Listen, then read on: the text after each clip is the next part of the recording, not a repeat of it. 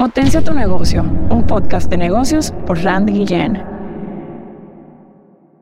Y la pregunta que tenemos hoy para Noel es la siguiente. Noel, si un dueño de negocios no tiene los fondos para hacer el estudio de mercado en este momento, ¿qué tú le recomendarías, por ejemplo, a una persona que venda productos? Y podemos encerrar ahí personas que venden eh, aires acondicionados, venden ropa, venden accesorios, productos que se manejan con inventario. ¿Qué tú les recomendarías para hacer un buen estudio que puedan hacer ellos y cómo deben hacerlo? Bien, Randy, muchas gracias nuevamente por la invitación. Eh, ¿qué, tipo, ¿Qué pueden hacer ellos si no pueden contratar una agencia? Hay, bueno, hay un montón de estudios que pueden hacer. Lo que sí, la primero que me gustaría aclarar es que no quieran saber de todo en un solo estudio. Qué bueno. Es decir, que traten de ir paso a paso porque van a tener muchas dudas y van a querer sacar tanta información que al final de cuentas no van a poder, no va a poder ser de utilidad. Por ejemplo, me pongo en los zapatos de un agente de negocio. Yo no, hay mucha información que yo quiero averiguar, pero la que me llega que es importante es cómo yo averiguo los drivers del producto que yo vendo. Si es ropa de mujer o de hombre, si es ventas de equipos electrónicos de la casa, televisores, cosas como esa. Si tengo un taller donde vendo gomas, por ejemplo, y me interesa saber qué es lo que motiva en mi sector la compra de ese tipo de producto para yo entenderlo y tomar medidas. ¿Qué tú recomiendas en ese caso? Bien, aquí vamos a decir primero que podemos apoyarnos de muchas herramientas tecnológicas que quizá podemos conversar más adelante que ayudan a hacer el cuestionario. Y el reto mayor siempre es el levantamiento, es pensar, ok, ¿cuál es mi target y dónde lo voy a lograr conseguir?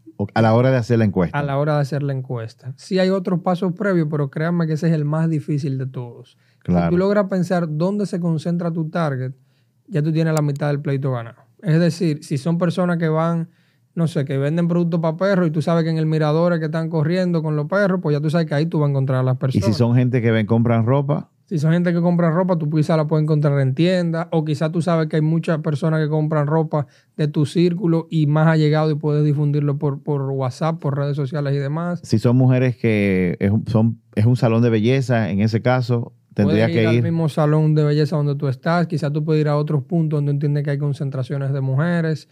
Es decir, buscar dónde tú entiendes que se concentra tu target. el primer punto, obviamente, va a ser tu mismo negocio, pero trata de no concentrarte solo en ellos, porque tú quieres saber del mercado en general. Ok, ya yo sé dónde ubicar mi segmento, mis clientes para hacer la encuesta. ¿Qué paso sigue?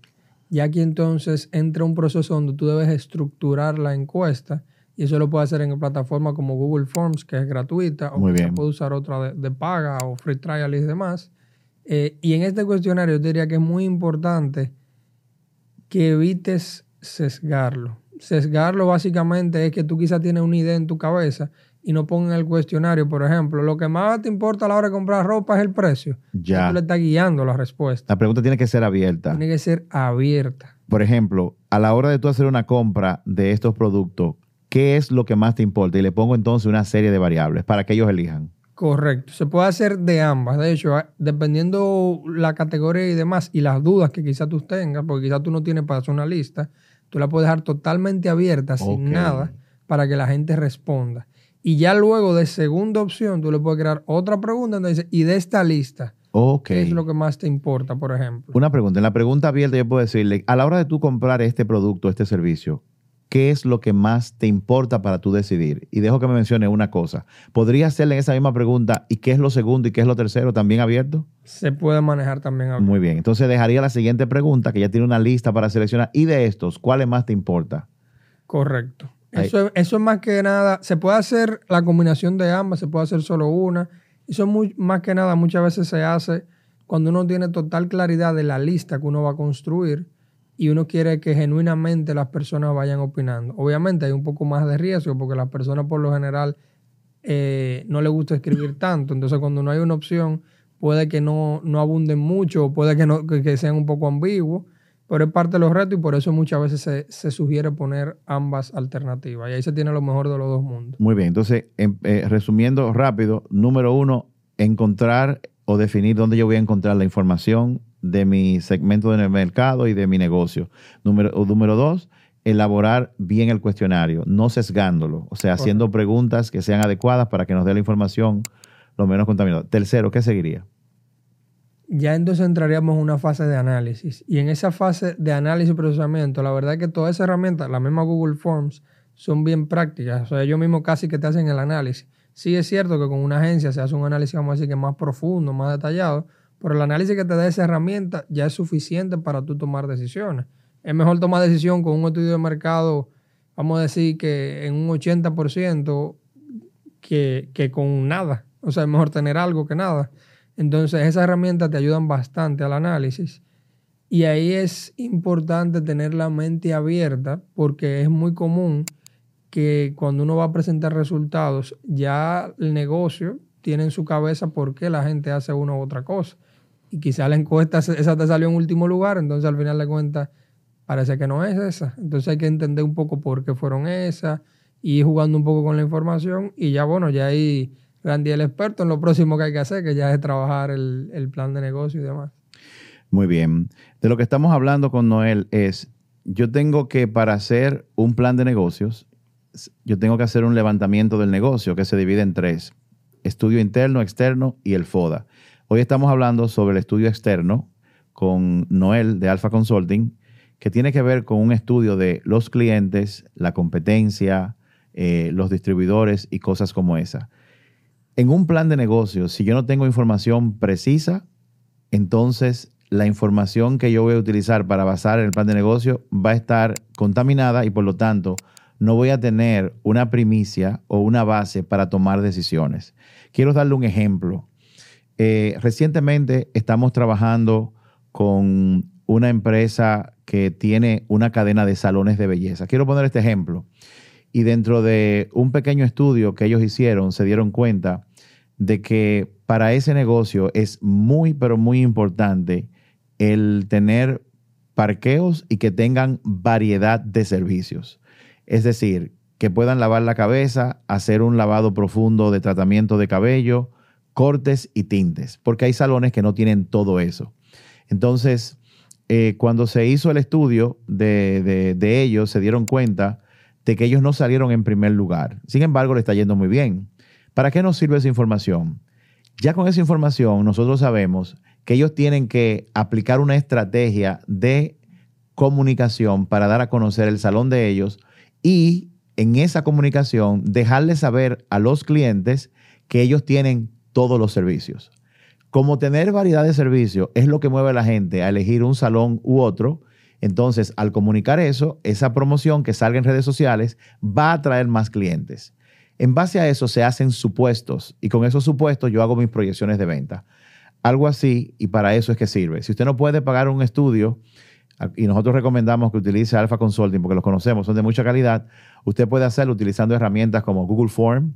Hay una plataforma que tiene una opción gratis que se llama Monkey Survey. Está eh, Alchemist también. Está Alchemist también. ¿Qué otra más? Eh, está Survey to Go, pero ya es un poquito más complicadita. Eh, bueno, esas son las principales herramientas. Ah, y está. Se me fue el nombre ahora. Y una pregunta. Una vez yo tengo eh, ubicado el lugar donde voy a hacer la encuesta, tengo mi encuesta muy bien hecha. A la hora de encuestar, ¿qué es clave para que se pueda conseguir la información de la gente? Mira, ahí van a tener un reto importante porque obviamente nosotros tenemos como agencia encuestadores que se dedican exclusivamente a eso, entonces tienen mucha experiencia. Aquí yo recomendaría quizá a las empresas que puedan conseguir estudiantes universitarios de la carrera de mercadeo o quizá contratar a algunos pasantes para que puedan apoyarle en eso. Y es muy importante de qué manera ustedes lo van a supervisar o mejor aún, qué tanta confianza tienen en las personas que están apoyándolos en esto. ¿Por qué es importante la confianza en esto? Porque al final eh, se puede inventar la encuesta, por así decirlo. De hecho, si en nosotros como agencia los principales costos no son de analizar la información, no son de hacer el cuestionario, es de levantar esa información y asegurarnos que sea de calidad. Porque hay todo un departamento de calidad detrás, hay un montón de encuestadores, hay un montón de supervisores. O sea, el costo del levantamiento es lo más alto dentro de los estudios de mercado. Una pregunta. Si tú pudieras describirme el perfil de un excelente encuestador basado en lo que tú tienes, ¿cuáles son sus características? Mira, un encuestador es muy similar a un vendedor. Eh, básicamente un encuestador tiene que, ser, tiene que ser persuasivo para poder mantener a la persona eh, atenta a las preguntas y demás. O sea que tiene que tener esa habilidad de relacionarse con otra gente y ser agradable. Muy bien. ¿Qué otra cosa es importante?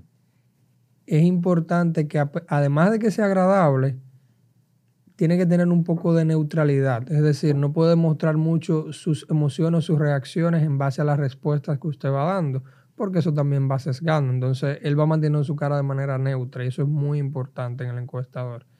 Eh, y bueno, ya lo otro es necesario que sepa leer y escribir, básicamente. Claro.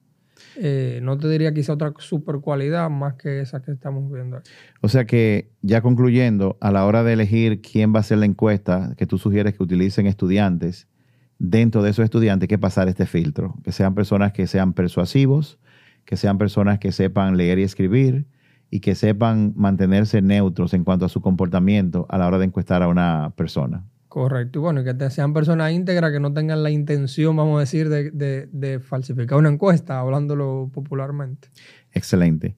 Bueno, eh, hemos acabado hoy con la parte de estudios de mercado y cómo se puede hacer un estudio si yo no tengo los recursos para hacerlo en este momento.